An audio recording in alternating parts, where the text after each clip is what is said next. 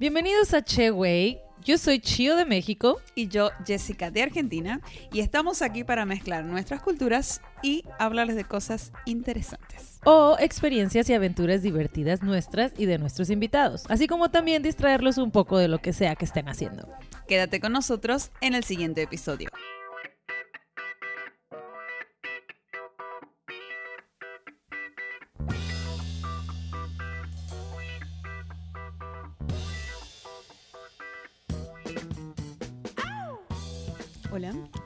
3, 2, 1.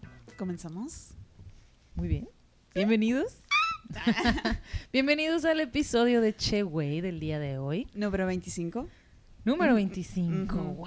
Sí. Un- Tenemos un cuarto de, de un entero, Ajá. Sí, yo- ¿no? No sé por qué. Tú eres la, la acá la... La matemática. Ajá. Así es, sí, es como un cuarto de- del 100%. Ah. un 25% de, de un 100. Bueno, comenzamos. La verdad es que yo les voy a decir, estaba muy emocionada por este episodio porque eh, se trata de Sudamérica, de tiene que ver con mi tierra, con la crisis económica y me siento muy identificada. Así que hoy vamos a... Siempre, siempre las crisis económicas te identifican a ti en todo. Yo lo siento, lo siento desde adentro. Sufrir esto. Así que sí, sí, eh, como que el sufrimiento me vuelve, ¿no? Sí, eh, tienes ese, de- has desarrollado eso y es lo padre que has, has podido contra él y siento que si vas y ves una crisis en algún país, tú dices, "Nah". O sea, como que No, bueno, pero hoy vamos a hablar de Venezuela. O sea, Ok, ok. Bueno, el tema de hoy entonces va a ser Venezuela y hoy tenemos un invitado, se trata de una persona venezolana, eh, se llama Sebastián. Bienvenido Sebastián, ¿cómo estás? Hola, muchas gracias. bienvenido. Este, ajá, Estoy bastante emocionado, la verdad.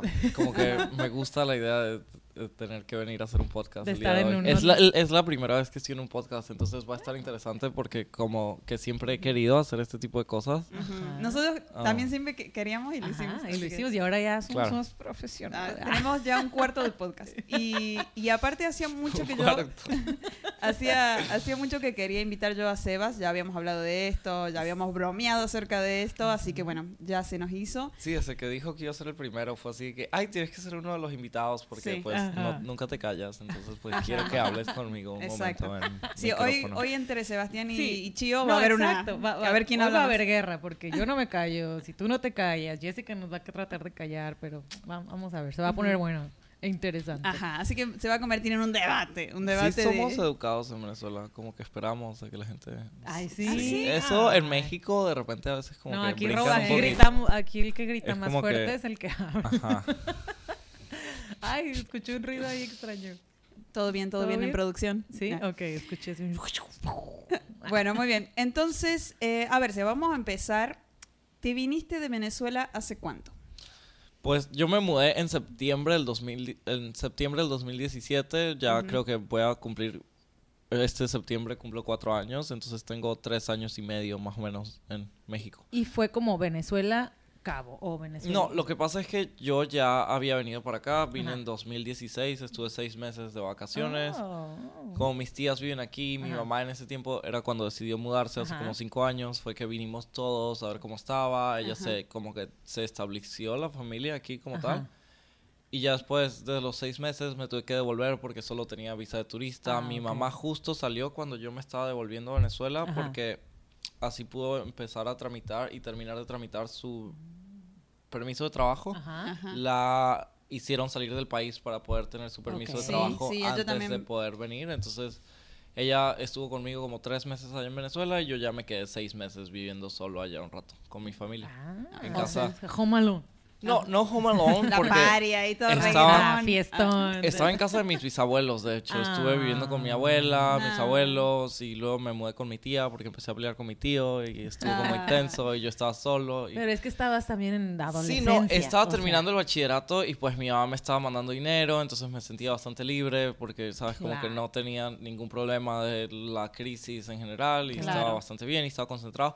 De hecho, cuando estaba allá hubo protestas, entonces enfrente de mi escuela hubo un momento en que estaban quemando cauchos y la Guardia Nacional con bombas lacrimógenas y como que... Pero por... 2017 y 2014 fueron cuando hubo las mayores protestas en Venezuela, que se llamaron guarimbas, que es cuando trancan las calles con basura y escombros y Ah. queman cauchos y todo el mundo Y está duran, no encapuchado. sé, una semana, No, ¿no? duraron, duraron bastante tiempo. Creo que estuvimos dos meses en Guarimba y que todo era imposible. Todo el tiempo Pero quemando tú, cauchos. o sea, pero tú, por- tú como ciudadano de Venezuela, o sea, podías, ay, sí, salir y caminar a la calle, a ti no te va a pasar nada, o se dice, todo el mundo va, a su Pues era un, com- momento complicado porque todo el mundo estaba tocando cacerolas en la noche, que es cuando agarras una olla y le das Ajá. golpes y como que la situación en ese momento era bastante de protesta. Es protesta, o sea. Aparte no es como que había muchas cosas que hacer en ese tiempo porque había crisis y había escasez y pues todos los centros comerciales, Ajá. las plazas, todo estaba cerrado debido a la protesta Claro. y como que O sea, había como que lo- marchas. los negocios y las clases todos cerraban po- por el riesgo clases de había, pero en 2014, por ejemplo, yo tuve tres, cuatro meses que tuve que hacerlo como están haciendo ahorita en cuarentena, que todo es a través de internet. Ajá. que... Ujú. Así estaba haciendo yo porque no había manera de salir. Había como amenazas a la escuela si abrían, de que se iban a meter los protestantes, porque no querían, querían parar el país, entonces Claro, sí era claro. necesario que todo estuviera en pausa. Entonces cuando yo estaba allá, Por seguridad, más me acuerdo nada. un día que teníamos como un examen final o algo, porque yo estaba justo haciendo el mi último año de bachillerato, Ujú. ya me iba a grabar y así. De hecho, como estuve seis meses aquí en el comienzo, Ajá. tuve que hacer el primero, allá son tres trimestres, entonces tuve que Ajá. hacer el primero y el segundo trimestre al mismo tiempo. Y nosotros hacemos tesis para grabarnos en Venezuela, entonces Ajá. yo estaba haciendo la tesis del primero y del segundo trimestre al mismo tiempo. Guau. No sé qué cómo hice. No sé cómo Ah. hice, pero al final, o sea, sí me gradué, entonces fue un éxito. La verdad, como que sí fue bastante trabajo y supuestamente yo iba a hacer cosas online en el Ajá. tiempo que estuve aquí en México. No quería, estaba en cabo, no era necesario. Como que Oye, no le presté tanta atención. A ver, cuéntame, porque algo me habías contado fuera del aire de que de qué hacía tu mamá cuando vivía allá. Porque, o sea, vivieron en crisis, pero eh, me contaste que tu familia se dedicaba a otro rubro que quizás eh, no le pegaba tanto la crisis hasta que le pegó, ¿no? A ver, cuéntame un poquito. Sí, mi mamá en como 2012 o 2013, 2014, no me acuerdo cuánto, abrió Nightboa, que era su cocina de producción y era como un restaurante, una empresa. La verdad trabajaban con una cocina cerrada, entonces la mayoría era como almuerzos a domicilio al comienzo y ya después se transformó en una cocina de Ajá. producción, empacado al vacío, todo estaba como procesado para transportarlo y hacer expediciones. Normalmente eran para la montaña, muy estilo glamping, comida de, comida de buena calidad, todo Ajá. estaba Pero, muy buen ¿ella procesado. organizaba el tour o ya era una empresa? Ella tenía la empresa que se encargaba de toda la De toda alimentación la alimentación para los- y otros amigos de ella eran como los que se encargaban al comienzo de la empresa de turismo, de sacar los contactos. Trabajamos con YPO GPO, que es como una asociación de millonarios que Ajá. hay en Miami. Ajá. Está basada y pues tiene como... um, O sea, que manda a los gringos a, a- de turismo. no, no solo eso, pero pues tiene un poco de inversión y hay como una comunidad de venezolanos en Miami que se Ah. encarga de cada vez que quieren ir a Venezuela, pues esta empresa consigue- conectan, claro. No, y hacen como ¿cómo es found, ¿Paquetes? No. fundraising? Ah, No, sí, sí, no. sí, caridad. Sí, hacen caridad, Ajá. entonces es como una empresa de gente de mucho dinero y trabajan con ese Guau. turismo. Y a partir de esas conexiones empezaron a traer gente a Venezuela Eso. para explorar las montañas. Hay un glaciar en mi ciudad. Hay cosas increíbles, eso vamos a hablar más adelante. Vamos a hablar primero de lo feo y luego lo bonito, porque Ah. Dios, cuántas cosas hay padres en Venezuela. Entonces, nada, hubo un momento en el que mi mamá y la empresa empezó a trabajar con National Geographic, estaban trabajando, grabando jaguares en las junglas, Ajá. estaban yendo al Amazonas, los tepuyes, que son unas montañas, que Sí. son como las, mes- o sea, parecen mesetas. Ajá. Y es por el movimiento de la Tierra y es una de las formaciones rocosas más viejas del mundo. Está increíble. Hay de que hay uno que cada uno tiene su propio huequito y cada huequito tiene un ecosistema, entonces es una montaña de paredes planas. y allá es donde están las cascadas No. y es como en el Amazonas, el estado Bolívar y así. Totalmente. Ah, yo siempre digo que Venezuela es como un rinoceronte, entonces está la punta aquí donde está el. Zulia, la primera pata, luego Ajá. viene como otro pedacito, luego la barriga del rinoceronte, ¿sabes? Tiene aquí Ya, como el para pico, Brasil, digamos. Como para que se ubiquen la parte de Brasil y abajo, que es donde está la pata del rinoceronte, y la barriga, que es donde normalmente... Yo no le veo, no le veo tanto. Yo hice un dibujo, no, no No, le pero... veo nada de, de- Bueno, tu, tu dibujo sí quedó bastante mm, Y nada, cuando ya estaban haciendo las expediciones, estaban trayendo muchas personas de Estados Unidos, Ajá. empezaron a tener problemas el gobierno de Venezuela y Estados Unidos en ese tiempo, Sí.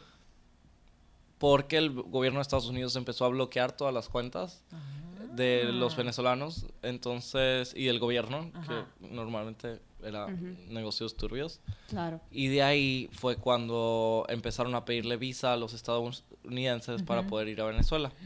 Qué bueno. Como que Qué bueno. si a nosotros nos piden visa para ir, ustedes van a tener que pedir visa para venir. Así de simple, lo Claro. que hicieron poner. Cerraron entonces. Lo que pasa es que como el mercado de nosotros era mayormente personas de Estados Unidos, claro. se tuvo que cerrar el proyecto. Sí. Mi mamá como que prefirió ya cerrar el negocio. Ajá. Estábamos trabajando con una agencia de turismo, ya queríamos como desarrollar una, como un proyecto más avanzado. Ajá. Pero como que era muy complicado ir en Sí. contra de la corriente totalmente. Claro. Mi mamá como que ya empezó como con la idea hace un montón de tiempo de querer Ajá. vivir aquí. Y se vino ella primero. No, nos vinimos los cinco. O sea, Ah. mi mamá, mis dos hermanos, Claro. el esposo de mi mamá y yo nos vinimos hace cinco años. Claro, claro. Ah. Fue de un día para otro. Fue así que el esposo de mi mamá acaba de trabajar en Trinidad y Tobago y luego fue a Miami un rato porque Ajá. estaba haciendo cosas en Miami. Ajá. Miami estuvo muy interesante porque estaba como conociendo y cocinando para las personas estas de YPO. Qué suave. Ah, qué bueno que pudo irse él, ¿no? O sea. Yo ya quiero que- contactar a los de Guapillo. Ajá, literal. No, y eh, El teléfono es. Les voy a 00. hacer un sándwich y unos huevitos con machaca. Me- comida mexicana. Ajá.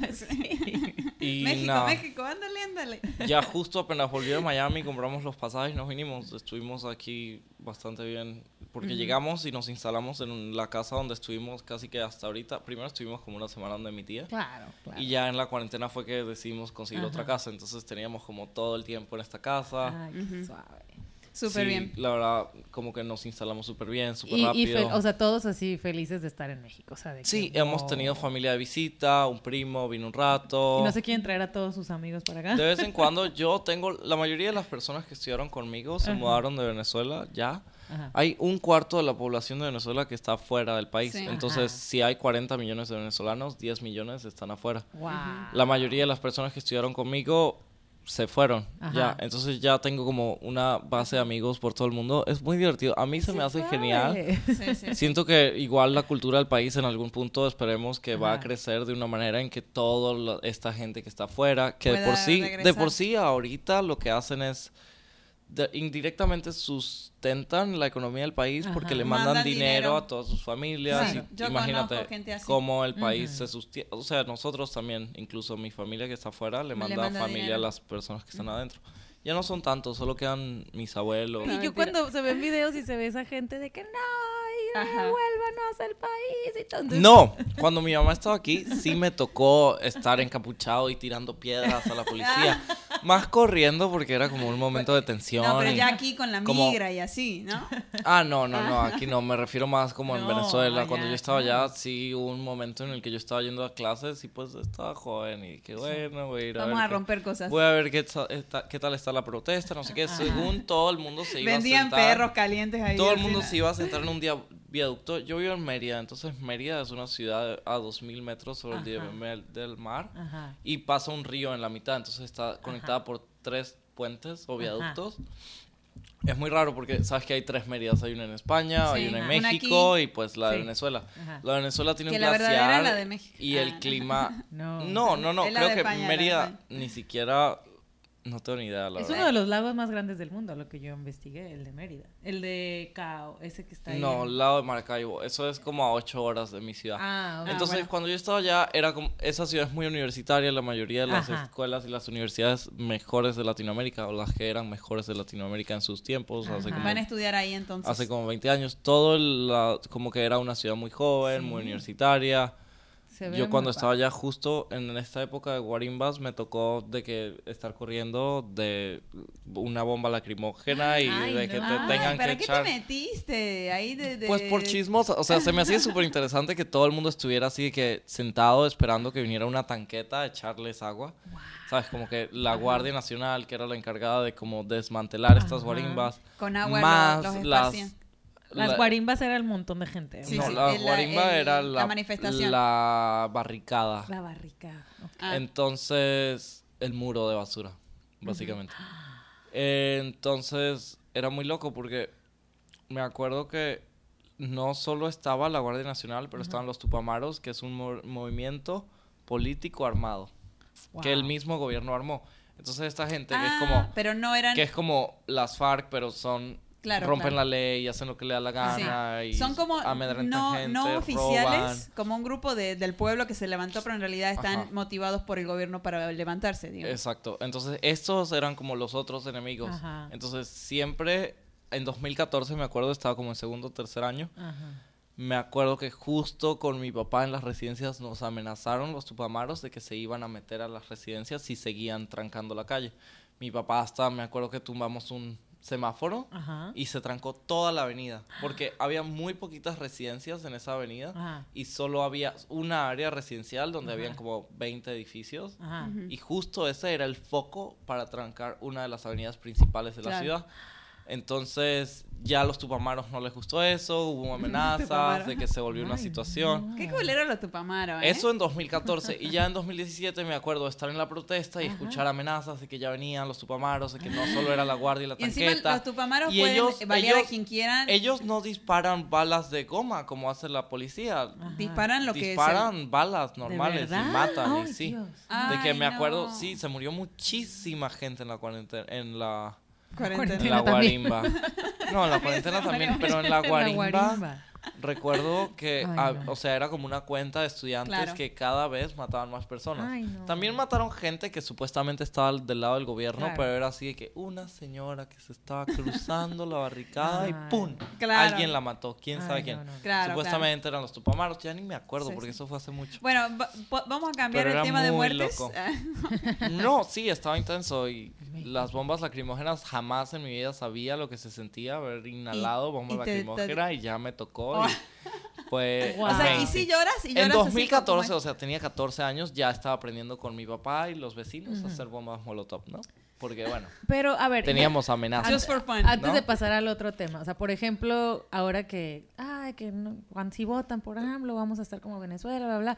O sea, tú, cuando ahorita como ves México, o sea, así estabas tú en Venezuela, todo cool, todo chido, Bueno. todo era bonito y luego algo pasó y... Pues no pasó es que no había nacido. Ah, No, no, no, no, no. Ah, O sea, sí, ajá. Chávez ganó en el 98 y yo nací en el 2000, pero en el 2002 ya hubo el paro nacional que toda la empresa petrolera dijo no vamos a trabajar más. Lo que hizo el gobierno fue, bueno, corre a todos los ingenieros buenísimos, de muy Ajá. buena calidad que tenemos, Pues que, sí, ahora, porque... Y pues, que ahora la mayoría están viviendo en Estados Unidos, Arabia. Saudita, el Medio Claro. Oriente, ¿sabes? De Claro, que el- la mejor calidad que había en personas para trabajar con petróleo Era se fueron del país Ajá. porque los corrieron porque estaban en la oposición. Claro. Entonces contrataron personal de menor calidad, Ajá. menos Sí. estudiados, les pagaban menos y como que eso empezó a que el gobierno tuviera 100% del control de PDVSA. Wow. Y ya después lo nacionalizaron, que es Petróleos de Venezuela, Ajá. Sociedad Anónima. Ujú. Sí. Ujú.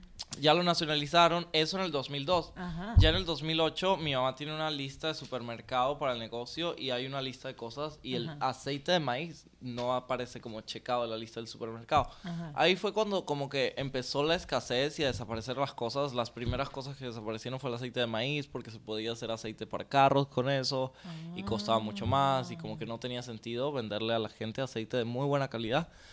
Venezuela Wow. y su gastronomía ya estaba acostumbrada a tener las cosas de mejor calidad. Ajá. Primero porque, imagínate, en los 40 tuvo una migración gigante de personas de. Italia durante la Segunda Guerra Mundial. Exacto. De hecho, en ese tiempo estaba ganando Venezuela el 5% de su ingreso petrolero porque Estados Unidos lo estaba refinando. Entonces se mandaba el crudo eh, durante la guerra. El presidente de ese tiempo decidió decir que no, que ya no íbamos a ganar 5%, que nos tenían que pagar 50%. Fue un avance para Venezuela ganar el 50% de sus ingresos petroleros y eso ya Claro. hizo que todo el, como las personas que estuvieran migrando, que se estaban yendo a Argentina, de la guerra y así, terminaron como que muchas en Venezuela Ajá. Debido a que había mucha, como era una potencia económica en ese tiempo. Claro. pues, pues, Porque Ahora- fue muy beneficioso. Eso en los 40, ya en el 60 había inversión, había dinero, había Ajá. poder. Claro, esa fue. la- y él no había nacido en la, en la época No, dorada. en ninguna de las épocas doradas nací yo. O sea, a mí no- me tocó el desmadre nada más. Claro, claro. Bueno, por ejemplo, lo que yo averigüé es Ajá. que eh, Venezuela se centró, así como él decía, desde la época dorada, pusieron todas las fichas el Ajá. gobierno en la producción del petróleo y Sí. en el, pet- el petróleo Sí, todo. Totalmente. ¿Qué pasó? Eh, bajó en los 80, 90, bajó mucho el precio porque ya había mucha oferta. O sea, había otros países que estaban produciendo. Estados Unidos tenía mucho Sí, interés en este, controlar el el precio del barril de petróleo. Ahí México. nació la OPEP. La OPEP Ajá. creo que nació en el 80 o en el 90. La OPEP es la organización de países exportadores de petróleo. Entonces hay un precio OPEP del barril de petróleo. y entonces todas se lo las- bajaron a huevo. una- o sea, no, ujú. incluso en 2000, ¿qué? 2010, que Chávez seguía vivo. Ajá. Eh, um, me acuerdo que hubo un momento en que había un boom que era 100 dólares el barril de petróleo, entonces el país estaba así de que había mucho presupuesto, empezaron a sacar misiones, le empezaron a dar laptops a todo el país, Ah, pero, La novedad, ¿no? pero era muy gracioso Facebook. porque justo ahí como que empezaron con lo del control cambiario, que justo en estos días escuché algo en las noticias que querían que todos los dólares en México fueran al Reserva Federal y así para así poder sacar como dinero de la economía nacional. Claro, o sea, Cosa que fue- imprimir.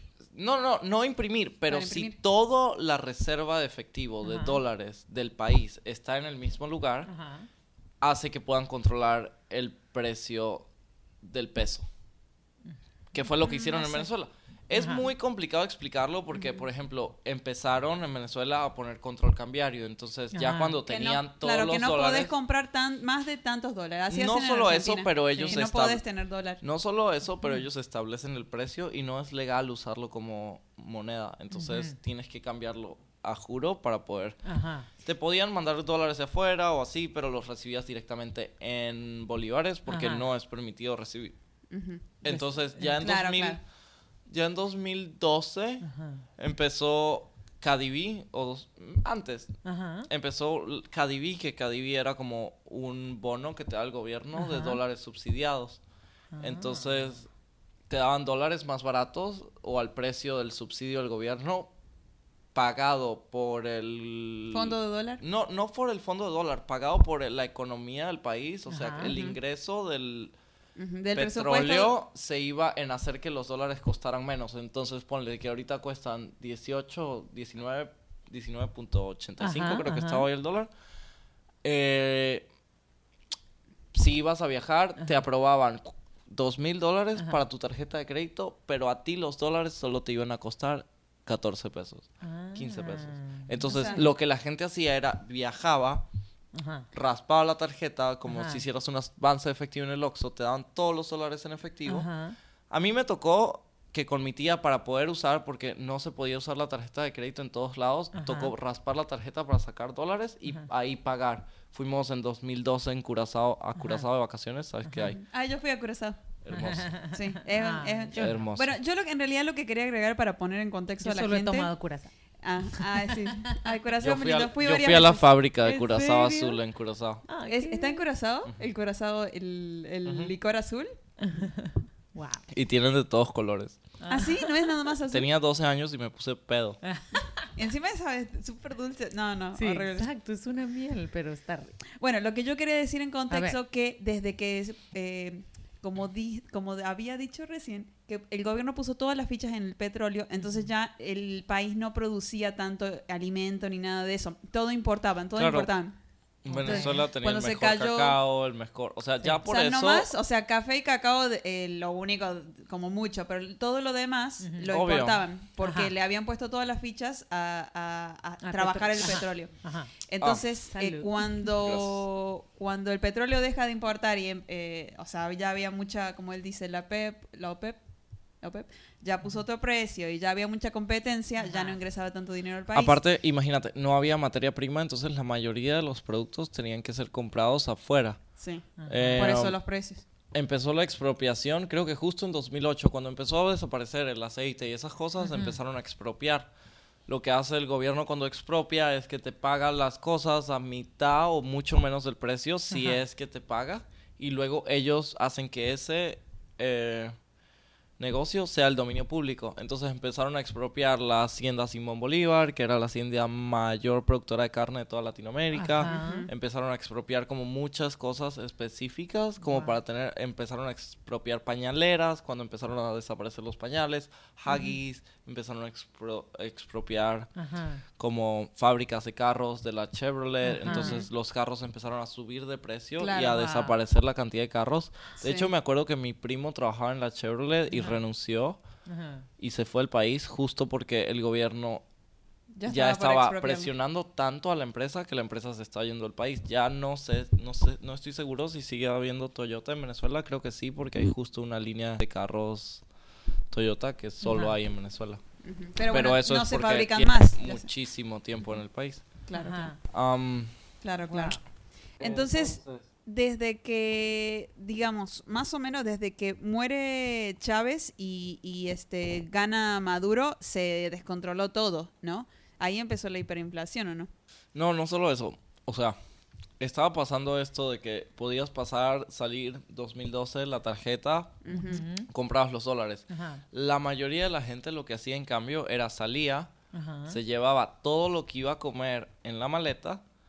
Ya cuando llegaba, se quedaba en la habitación de hotel más barata para comprar dólares a precio barato y luego venderlos más caros Ah. al precio normal o al precio del mercado negro. Ajá. En Venezuela hay algo que está el precio del gobierno, el precio del mercado negro. Sí, sí, Normalmente En, en el- Argentina hay tres precios. Sí, exacto. dólares. Hay muchísimos precios, pero ya ni siquiera sé cómo funciona. Tienen como nombres inventados para Ah, cada sí, uno. Sí, sí, sí. Por ejemplo, hoy a cuánto está, hoy a cuánto está, porque yo busqué en Google y, y me salió como Es eh, que ya le han quitado seis ceros a la moneda desde que yo me vine de Venezuela.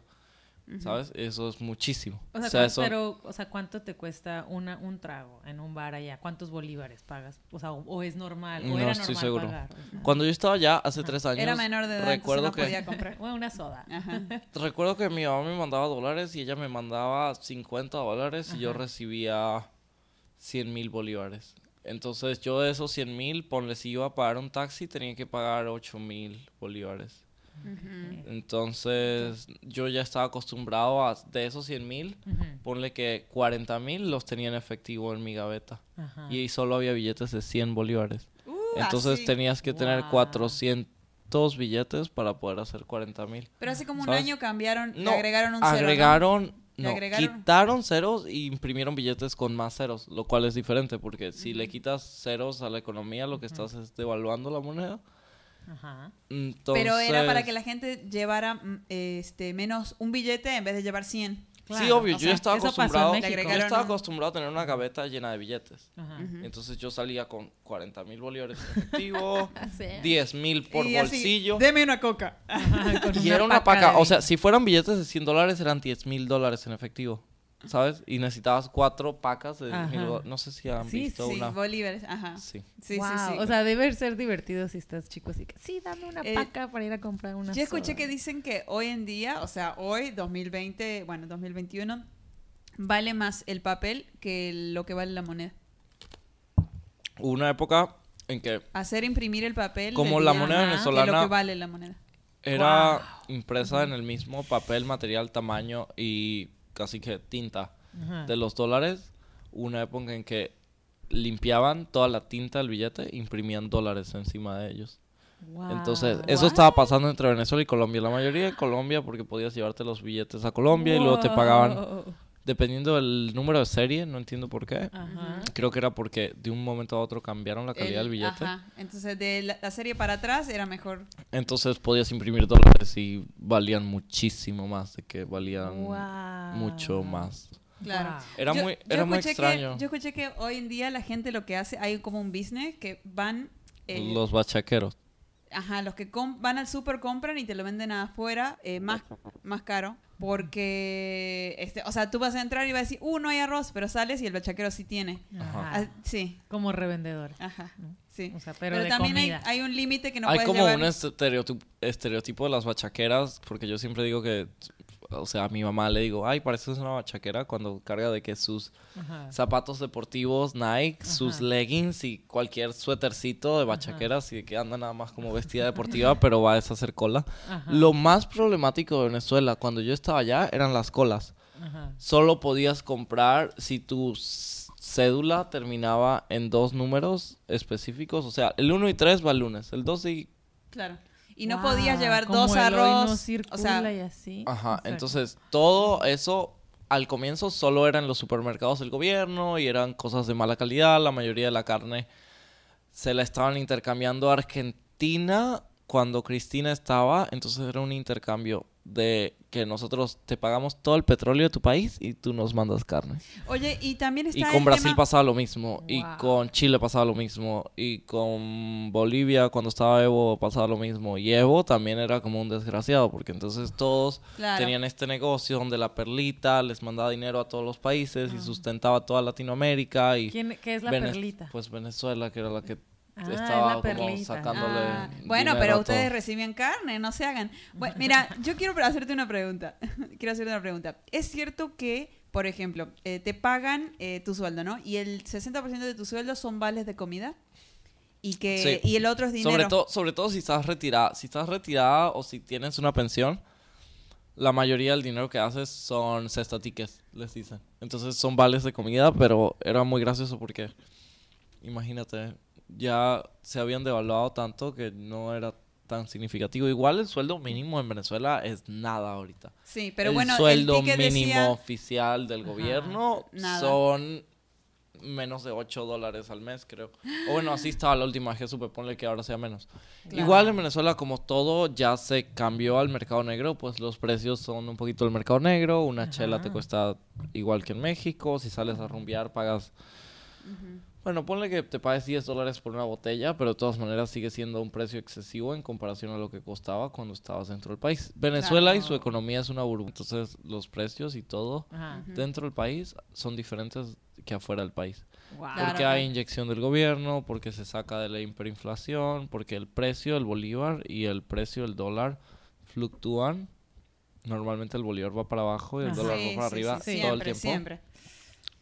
Eso Bueno, hace que... el- bueno, Bueno, yo, qui- yo quiero eh, yo quiero dejar de hablar de billetes y de dólares y quiero que es quiero hablar eso. de quiero hablar de este turismo. A ver, de las cosas bonitas que tienen las playas, la cascada, la Chio había tenía unas preguntas que había eh, averiguado algunas cosas. digo, no, yo siempre he querido, o sea, siempre me ha llamado la atención Venezuela y digo, yo siempre veía Aruba, por ejemplo, y sé que está como enfrente, o sea, que puedes ir súper Claro. fácil o algo así. Y, y Pues sí, es media hora en ¿Media avión. hora? Ay, wow, no. Y, y sí, estaba muy emocionada por Venezuela y de hecho tengo un amigo aquí, un chef, que igual tenía una, un restaurante allá, le iba súper bien, todos sus clientes, él es de Austria, él tiene un restaurante aquí, eh, es de Be- Bélgica y alemán, belg- bel- belga, Sí. algo así. Y, y él tenía un restaurante y obviamente por la crisis, etcétera, tuvo que cerrarlo, se vino para acá y todo ese Un rollo. restaurante en Caracas. En, No, en Aruba dijiste. En- no sé si en Aruba o en una Ah. isla Pero de es que Aruba isla- no es de no es Venezuela. Venezuela, no, yo sé. No, estaba en una en una de las islas al norte de, de Venezuela. No sé qué islas hay ahí. Margarita. Ajá, Margarita. Está en. Margarita. Ajá. Nice. Margarita siento que se parece mucho a Cabo. De hecho, justo cuando nos mudamos fue la primera cosa que toda mi familia dijo de que Ah, estamos en Margarita. estamos en Margarita, parece Ajá. Margarita. Porque primero está la playa y luego es como desértico y Margarita pues es puerto libre. Entonces Ajá. no hay impuestos. Anda. Y era como un lugar de desmadre y Sí. vacaciones y están Pues los él tenía- hoteles. y era- él- es, es muy bonito Margarita. Él habla de Venezuela como lo máximo. O sea, él está la tuvo- Quinta Avenida. Tenía un restaurante ahí, iba gente de todo el mundo a su Sí, no, restaurante. Margarita es Era- espectacular. Pero, o sea, como que tuvo una época dorada. Tuvo digamos. una época dorada. Él sí compró una casa, hizo, o sea, tenía todo ese rollo y luego se vino este rollo. O sea, el güey tenía que huir del país. O sea, Sí. su, su situación cambió de, eh, hacer unas fiestotas así chingonas en su restaurante con gente de todo el mundo a huye del país. Entonces, obviamente se vino para acá. Él estaba de que, ¿qué pedo? O sea, como que eh, fue muy difícil para él. eh, o sea, desde tenerlo todo a llegar aquí a dormir a un sofá de alguien y, Y órale, a ver empezar de cómo le cero, haces. empezar Ajá, de empezar cero. de cero vilmente, o sea, tómale, traes ahí dos mil dólares, pues órale, renta un local y pon tu restaurante. Sí. O sea, él así de que. ¿Y "A qué, la qué madre". restaurante es de aquí de Cabo? Bistro de Ambers. Ah, ok. Ajá, sí, sí, está- sí, he comido ahí. Ajá. Y Sí, eh, yo me digo, atendió poco- él mismo. Sí. Yori se En la llama él. placita de... Por donde están las alas. No, en la placita donde está el Banamex, Benamex y Ox. Ajá. Sí. Así es, no, ya, digo, le, le ha- le ha batallado, o sea, po- obviamente el de, de tener un restaurante lleno, pero bueno, entonces Nada que ver con las de Margarita. yo a Jory, bueno, habría que ir a Margarita. Hay de cazón. Yo quería... Cazón es tiburón chiquito. Ah, sí, tiburoncito. Ay, no, a mí no me gusta matar a los Ah, tiburones. bueno, ellos son muy malos y te pueden... ¿Los chiquititos? Nah. Tienen demasiados dientes. En tienen Cabo no 2000 hacen nada dientes. los tiburones. Hay Ah, tanta comida para ellos. en que La Paz hay la verdad tiburón no tienes- cazón. Sí, pero no hay ni un reporte de ataque de tiburón Ah, en los últimos 10 No, años en Ah, Cabo. no, eso. Porque los únicos Eso testigos se murieron. Ah. Nadie vive para contarlo. Bueno, a ver, Este- contame entonces del chef, a ver. Yori, bueno, yo a Yori le decía... Pero ¿qué te cuenta él? Por... No, Por él, me cuenta pura maravilla de allá, ¿no? Pero yo sí dije, es que quiero ir a Venezuela porque quiero ir a, los, a los bosques y a todas las cosas que tienen. Y él así de que, eh, no. O sea, eso fue, yo creo... Como cuando yo te digo que Eso quieres ir a como- Argentina, yo también te digo así. Sí, eso yo creo que fue 2018 que él me dijo, o sea, no puedes ir. Y yo, pero ¿qué pasa si voy como turista? Me dice, es que es muy peligroso. Y ahorita robar". con COVID es un poquito más complicado. O sea, de por sí te tienes que quedar en tu casa, ¿no? Ahorita, Ajá, quédate en exacto, casa. sí. México, yo soy covidiota número uno, pero sí. tú quédate en casa. Ajá. Eh, ya de por sí quedarte en una, montarte en un aeropuerto. Sí. Depende de por dónde te vayas también, porque si te vas por Colombia va a ser mucho más barato. Pagas un cuarto de lo que cuesta tu vuelo. Ajá. Si te vas por Colombia, tienes Ah. que llegar hasta un puente y cruzar el puente y es Sí. una situación. El puente Bolívar que, del que yo quiero hablar. Sí. sí. Bueno, el- en fin, o sea, a mí me, como que yo tenía, está la película de Up, ¿no? Que muchos ya la han visto y lo que sale en la película de Up realmente es en Venezuela, es un bosque, es lo el que salto, mencionabas el ahorita. salto ángel. Ajá, entonces yo decía, es que yo quiero ir, hay tantas cosas de turismo que ver en Venezuela y me mataron la cura. Me dijeron, ¿sabes qué? No, es muy peligroso, o sea, lo- nomás te arriesgas a que te asalten, a que te quiten, o sea, en cuanto vean que eres turista, pues no. Y sí, o sea, si vas... Pues no vieron que fue ese el, hace como dos años Luisito Comunica estaba allá en Caracas y Mm. estaba Ah, sí. viendo cuánto el efectivo valía y cómo era y sacando Sí, sí. y así. Yo me acuerdo de eso porque me parecía tan gracioso que alguien fuera y que no le pasara nada y que Ajá, estuviera grabando. Ajá, y además estaba... sí hay zonas donde puede... Ajá. Obviamente me imagino que seguridad habrá tenido por ahí alguien que lo acompañara y lo guiara porque Sí. si no, o sea, sí yo está quería ir porque sí O sea, el si vuelo- vas conmigo, Ajá. la vas a armar y vas a tener una super vacación. Mi familia, Venezuela tiene todos los climas, entonces Ah, mi sí, ciudad. Eso tengo aquí. De hecho, déjame. O sea, tengo que Venezuela, por ejemplo, eh, obviamente, o sea, tiene las, unas montañas increíbles porque todavía Los alcanza Andes. a tener la, la cordillera de los Mi Andes. ciudad como está al, al pie de ¿De los la Andes? montaña ¿De la más alta que hay en Venezuela. Ah, exacto. Aquí, no, aquí tengo que la cascada, bueno, la cascada más alta del mundo es el Salto del Ángel. Sí. Y, y de hecho. Arriba es- tiene una laguna que Ajá. si la que descubrieron la cascada porque la laguna se veía dorada porque la piedra de la laguna es como se refleja con la luz del sol y se ve como oro la laguna. Entonces, Wow. ¿La por eso por eso la persona que estaba volando, ahorita no me acuerdo cómo sea, no cuál es su nombre, pero Ajá. debería sabérmelo.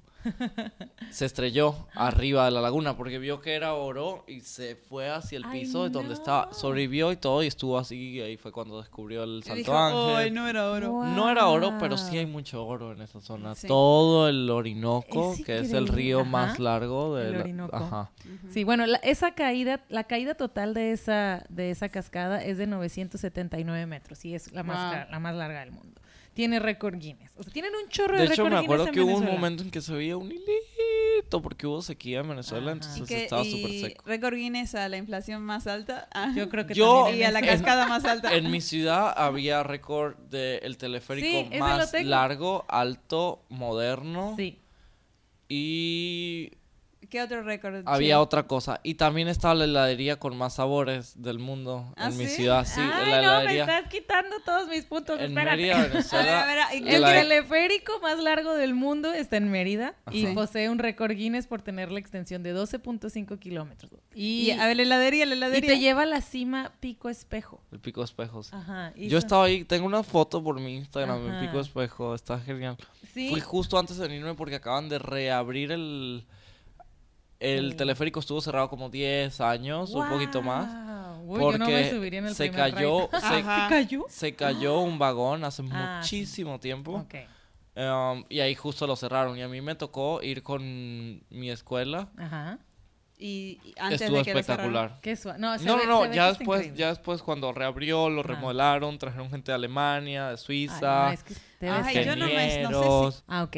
La heladería Coromoto en Mérida fue fundada en el 81 y tiene es la que tiene más sabores del mundo. Tiene dos récord Guinness y tiene 860 sabores. Imagínate, o sea, si yo, Yo- con 20 sabores no sé cuál escoger, o sea, 860. Sí. Qué risa que yo estoy sabiendo las cosas que tú vas a ir diciendo. ¿eh? Ah. Bueno, pero a ver, y, este, em, Dije que no hay nada más que. No, que tengo, estar no, tengo más.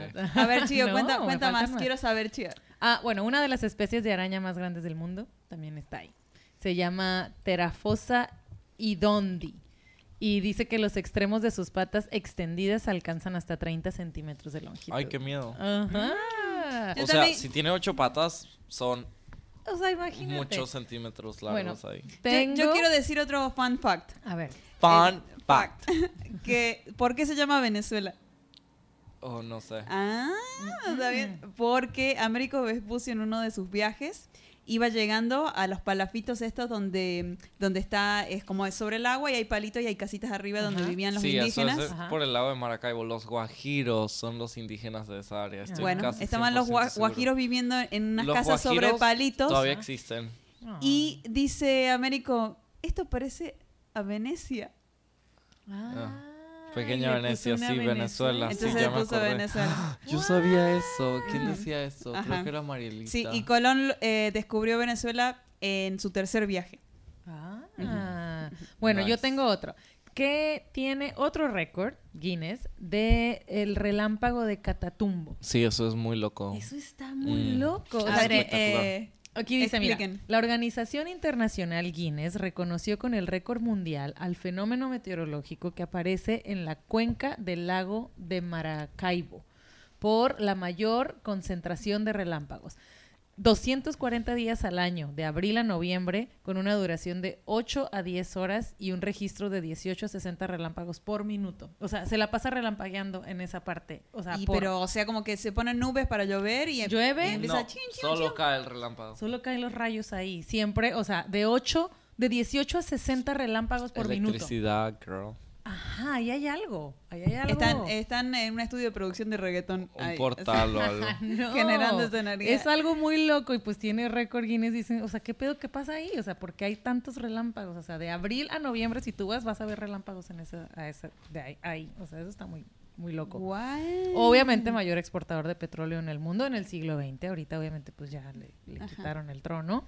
Eh, Aparte, vendieron la mayoría de las refinerías. Entonces, según entiendo, en Venezuela el petróleo, la gasolina sigue siendo súper barata. sí. Sí. Ahora lo que pagas es nada más como el sueldo del bombero que Ajá. te sirve la gasolina, porque la gasolina es pagada y subsidiada. Ajá. El problema que- ahí es que hay una fuga de dinero porque ya no hay refinerías en Venezuela, entonces le están regalando a la gente Ajá. El petro, el, la la gas- gasolina que le compran a Estados Unidos, Rusia, México y China. Ay, no. Venezuela le manda todo el crudo y le devuelven la gasolina ya hecha y pues le Bueno, pagan ojalá- con petróleo por este proceso. Ojalá se pudiera comer. Lo bueno es que hay recursos. Ya hace gasolina. Ajá.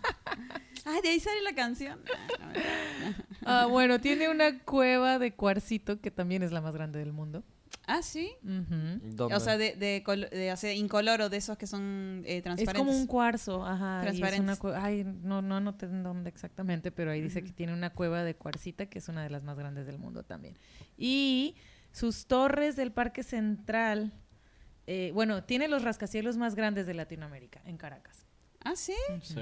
Es que tenían mucho dinero y, se pusieron Claro. a pa, pa, pa, pa, pa, pa, pa, y Ajá. luego ¡pum! Sí, sí, sí. me Este, los parques nacionales más grandes del mundo, también en Venezuela. Sí. O sea, what the fuck. Y luego, bueno, dos mis universos dos años seguidos. Ah, Eso ¿sí? lo ponen como un fun fact. Sí, es una de las cosas que nadie tiene. Un Ajá. ¿cómo O sea, es? Argentina. Le dicen doble play porque en Venezuela también hay mucha cultura de beisbolismo. Ajá. De hecho, hay un jueguito que le dicen chapita, que son las corcholatas, las tapas de las, de las botellas, Ajá. y con un palo de escoba. Y juegan béisbol, pero con eso. Entonces, en Venezuela también hay muchos muy buenos Sí, beisbolistas. pues de ahí. gracias a eso. A Sí, la- hay- al juego de calle de Ujú. Cocholata. Había Ajá. uno muy famoso, ay, se me fue el nombre, un, un venezolano que, que estaba en las grandes ligas por mucho tiempo, ya se me no me acuerdo. Bueno, obviamente mejor cacao del mundo, lo dijiste hace rato, también está en Venezuela. Y Sí, la mejor marca es Savoy. Savoy creo que hay también en, en- no sé, en Curazao había Savoy, en Colombia. El- los chocolates El Rey son uno de los mejores chocolates que hay. Wow. La Hacienda Santa Ve, o sea, Teresa ¿cómo es no? el- demasiado in- invitante Venezuela La. Hacienda. Santa Teresa es, es una fábrica de ron ¿Sí? y es espectacular porque Bueno, tiene o sea que todo. si nosotros decidimos ir, bueno, volamos Bueno, a, no, me volamos falta el último, el último fa- fact que tengo yo, que es que posee todos los climas del mundo en su pequeña geografía. Tiene bosque húmedo, árido, semiárido, templado, eh, páramo, llanos, nieves Páramo perpetuas. solo hay en Venezuela. Ajá, desértico, tropical, selva y sabana. Tiene todos, todos, Todos. todos, todos. Hasta un glaciar. Ajá. O sea, ¿qué, qué, qué Yo, yo escuché que eh, todavía se siguen peleando con la Guyana por, por terreno. Sí, es que la verdad el- la zona de reclamación, que supuestamente es Guyana, el Esequibo, es la otra pata del rinoceronte. Es una zona donde hay demasiado oro azul, que es lo que se utiliza para la tecnología. Entonces es como, tiene como un conflicto de interés. Las personas Claro. allá, la mayoría no está interesado en unirse en Venezuela por la crisis, pero también porque saben que tienen muchos recursos. Entonces Claro, no les conviene como que el Claro. gobierno tenga eso disponible para ellos. Yo siento que igual nunca hubo relación entre los, la mayoría de los venezolanos o cultura de Ajá. venezolanos con las personas de la Guyana. Ajá. No, Entonces, eh, pues, ellos, no- sí. Creo que es una cultura diferente. Hablan, no sé si, no estoy seguro si hablan solamente papiamento o hablan francés directamente. Papiamento son cinco idiomas al mismo tiempo. Wow. Um, Sí, bueno, por ejemplo, En Curazao en- hablan eh, por lo papiamento. menos ustedes se pelean con una eh, por una tierra que tiene recursos. Nosotros en Argentina peleamos por las eh, Malvinas y no tenían, no había nada y nada más. sí, pero es para turismo. no, no hay nada, no hay nada, no hay ¿Ah, sí? nada. Sí, no, no, pero no hay nada. Bueno, ok. Entonces yo quiero ir a Venezuela. ¿Cuándo vamos? Bueno, entonces si vamos, este, pasamos por Colombia y que y Yo ahí- iría en agosto, la verdad. Eh, en agosto empiezan las primeras nevadas, pero es también donde todo el mundo está de vacaciones, entonces como Y que hay- se siente hay- menos pesado. y- el- Y si hay mucho microclima, quiere decir que hay que llevar una maleta grande así con traje de baño, este, chamarra, eh, Nah, todo. si vas a Margarita te compras traje de baño en Margarita, si estás en Mérida te compras chamarras en Mérida. sí. Para ti, para ti como Argentina te va a salir súper barato porque estás ¿Barato? viviendo en México. La verdad, la ropa allá no es tan cara. Igual si no compras ropa colombiana, que es copia. Ya, you will be todo, todo Gucci. este, ajá. Ándale. Sí, mo. Gucci Sí, es bueno. Ah. Pucci. Ok, bueno, yo te quiero hacer una Ajá, pregunta entonces más. tu Una puente. pregunta más. Querías hablar del puente. Ah, sí, del puente de Simón Bolívar. Que hay un puente que conecta Venezuela con, Lo que con pasa es que Colombia. yo le digo a Jessica que es mejor irse por Colombia, ¿no? Entonces, para irse por Colombia tienes que irte de Bogotá a Cúcuta, que son como, no sé, no es tan lejos, es otro vuelo. Ajá. Pero luego de Cúcuta a la frontera Ajá. es como una hora. Y luego llegas al puente Simón Bolívar, que es el puente que divide Venezuela y Colombia, porque hay un río que los- hay un río que las divide. Y hay muchas cosas en ese puente. Hay productos colombianos en venta, hay Ah, bachaqueros, hay gente que compra dólares, Ajá. hay guardia, hay, policía, gente que corta el pelo. hay gente que está pendiente de que tengas el pelo suelto y aparecen, les dicen pirañas, llegan con una tijera y, Y te tras, cortan te corta el pelo. Lo que pasa es que en Venezuela, o sea, si tienes el pelo largo, es un recurso que pueden vender. Ay, no. Porque pueden hacer pelucas para personas con gente con cárcel. Entonces, los pagan o, tan o bien. para gente rica. O para gente rica Sí, o que gente quiere que comprar- quiere una buena peluca. Ay, no. Te O roban extensiones, o es de que- extensiones. o sea, no es de que cuidado con tu cartero, con tu voz, es cuidado con tu cabello. Ajá. Sí, no, No, o mi, sea, ca- mi cabello oxigenado no le pasaría nada, así que... aparte pues sí hay que estar pendiente porque hay muchos productos que te ven entrando. Nosotros porque cuando entramos y salimos todas las veces fue directamente de Venezuela. Ajá. Sí tienes que pagar como el triple en boletos, pero pues imagínate, la primera vez andaba, andábamos con los niños y la segunda viajé yo solo como menor de edad. Ajá. Entonces, Entonces pues no me tocó ir a Colombia. Claro. En lo absoluto. Ya si voy, creo que sí iré a Colombia porque quiero ir a Bogotá, estar un Claro. oh, bueno, unas semanas el, allá. el puente este, imagínate el puente, eh, es un puente que nada más tiene dos carriles, se inauguró en el 62, o sea, está viejito, Ajá. y tiene nada más 7 metros de ancho. O sea, todo esto pasando en una cosita an- angosta. Guau. Gente vendiendo. Sí. Ah. Y este, la parte migratoria, ¿dónde está? ¿Al final del puente o en, en medio? Eso sí no lo sé. Ajá. Y se hacen en esas filas como cuando ya fuis- tú fuiste a San Diego. La gente Tijuana, pasa... acá- o sea, la ma- así es. mucha gente se fue de Venezuela caminando. Entonces hay un pase de personas que solo van caminando con su maleta y todas sus cosas.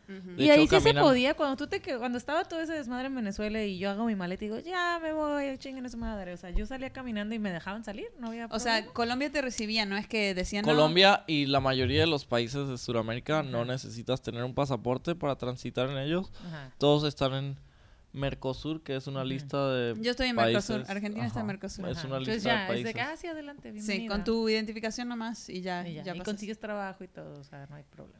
Lo del trabajo No creo que sé. es más complicado. No Sí. creo que es muy fácil que contraten venezolanos. Sí, tengo amigos en varios lados y sí sé que no ha sido tan difícil, pero ok. tampoco tan fácil Tampoco así. conseguir. O sea, la mayoría pues llega y pues como Pero comienzan en colombianos- cualquier otro lado. Los colombianos los quieren, o sea, no es que. No es Depende. que- Yo he visto videos donde están grabando mujeres venezolanas y le dicen, ay, esa tiene que ser veneca porque mira qué buena está, no sé qué, ¿sabes? Como que hay un momento de un estereotipo de de, como de roce de culturas que sí se Ah. siente bastante tóxico porque sí hay como mucho de qué hablar. ¿Y, ¿Y cómo está el tema de.? Ay, ya las preguntas. ¿Cómo está el tema de que las mujeres venezolanas se operan todas? Pues la verdad yo me acuerdo de estar en la casa de mi madrastra y la esposa de mi papá tiene tres hermanas y cuatro hermanos. Entonces las cuatro hermanas, a veces estábamos en una cena en la tarde Ajá. y la conversación era cuánto costaban las tetas en un centro comercial en específico. O sea que sí Entonces, es barato sí es- operarse. no solo que es barato porque era algo relacionado con la cultura y es como que algo que ajá. es normal. Hay y no mucha es mal oferta y mucha visto. Es como demanda. cuánto te cuesta pintarte el pelo ahí a donde vas tú, es como Ujú, cuánto. Entonces, las Entonces, boobies, ¿cuánto como que ya era normal porque ellas ya Ajá. todas tenían sus chichis operadas y era Claro. algo normal para ellas y como que sí, me tocó ver bastante de esa cultura. Sí. La Ujú. Mayoría de mis amigas también que estudiaban como bachillerato conmigo, Ajá, tus compañeritas Eran como- están todas apuradas.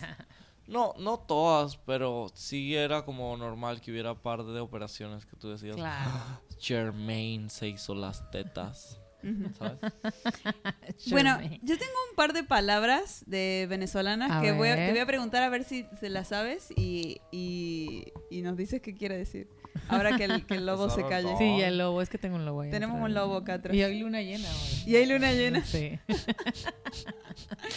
Bueno, ¿qué quiere decir eh, desnalgue? Desnalgue es como un desmadre. O sea, una Ah. cosa... eh, Simón. pero algo divertido o algo... Divertido, un No, desmadre. desnalgue, así, ajá, vamos a hacer un Me desnalgue hoy en la encantó noche. esa, me Que te encantó. quedes sin nalgas.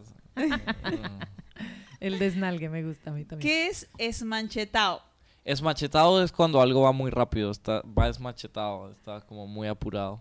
Pero, Pero es desmachetado, Es machetado. es machetado. es machetado. Sí. Es machetado. Es machetado. ¿Qué es naguara? Naguará es una expresión como decir wow. Es como náguara. Es como no. nah, No, no, no, náguara es como no puede ser. O, o de que, o, o decir ah, la puta, es como que náguara, en serio. Ah, o sea, ah. ¿really? Como Así como... de sorpresa. Ah, ok. Náguara. ¿Qué es cachapera? Cachapera es lesbiana. 100%. Chimbo. Chimbo es como chiruso. um, Chiruso, como... Chiruso también es inventado, creo. Es, eh, es como decir... um, ¿Alguien homeless ahí? o- no, chimbo es como decir, esa pluma, ella es bien chimba, es como que una pluma ahí. Una- Es como- como corriente, Corriente. como baratito. Ajá. ¿Qué es cacho?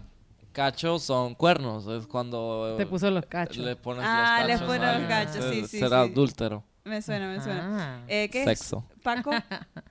Paco, Sí. policía, Parece. puerco. Es como policía y puerco al mismo tiempo. ¿Qué es mentepollo? Mente pollo. mente pollo es como inmaduro. Ah, Sí. Así como tú, pues. Sí, yo- soy un super mentepollo, así, el rey de los mentepollos. Mente pollo. me ¿Qué es lechuga? Como Lechuga. ¿Lechuga? Sí. Las lechugas es como decir dinero, dólares, Ah. dólares. Lechuga. lechugas. Lechuga, ¿Qué es bululú? Bululú es un desvergue. O sea, como un desnalgue, un desnalgue. Sí, como un bululú es como mucha bulla. Desnalgue ya me la voy a tatuar, así que... Bululú. A mí me gusta también. Eh, ¿Qué co- bululú traes? Conchale o conchale. Conchale es como Conchale, decir vale. chale. Ajá. Como Chale. Chale. Ajá. Sí. Chale, ok. Chale. Concha. Y la última, bueno, pana, ya la sabemos todos. Pana. Sí. Y eh, burda, Burda es mucho. mucho, o sea, eh, exceso de algo. Sí. Ajá. Tengo burda de sueño. Burda. Es- Este podcast es burda de bueno. Burda. Qué rara, esa no la había escuchado. Y, y ya no, no, no tengo más. y Pero, ya no hay más burdas. pero bueno, yo creo que podemos concluir con, con algo positivo de que es un muy hermoso país y que más allá de las mm, mala suerte, malas decisiones que se están tomando, hay muchas cosas positivas de Venezuela. En cuanto se pueda ir, vamos a ir. Y este, Sí. ¿quieres decir tus redes para este, Mis redes son arroba Sebastián Boscan. No, arroba Sebastián Bosk. En todos lados. Mi email es sebastianbosk a gmail.com y todo es así, Sebastián Bosk y Sebastián Bosk. Ok, Sebastián. muy bien. Y nosotros estamos Bosque. como podcast.cheway y estamos en. YouTube también como Cheway. Esto lo pueden ver en video en YouTube. Si, si quieren ver cómo Sebastián es, si no pueden ir a su Instagram y checar su foto. y recuerden que todos los jueves estamos sacando episodio nuevo, así que estén ahí checando el es. Spotify y las otras redes de podcast. Y bueno, espero que hayan aprendido mucho de Venezuela y pues se preparen para ir próximamente que tengan su vacuna.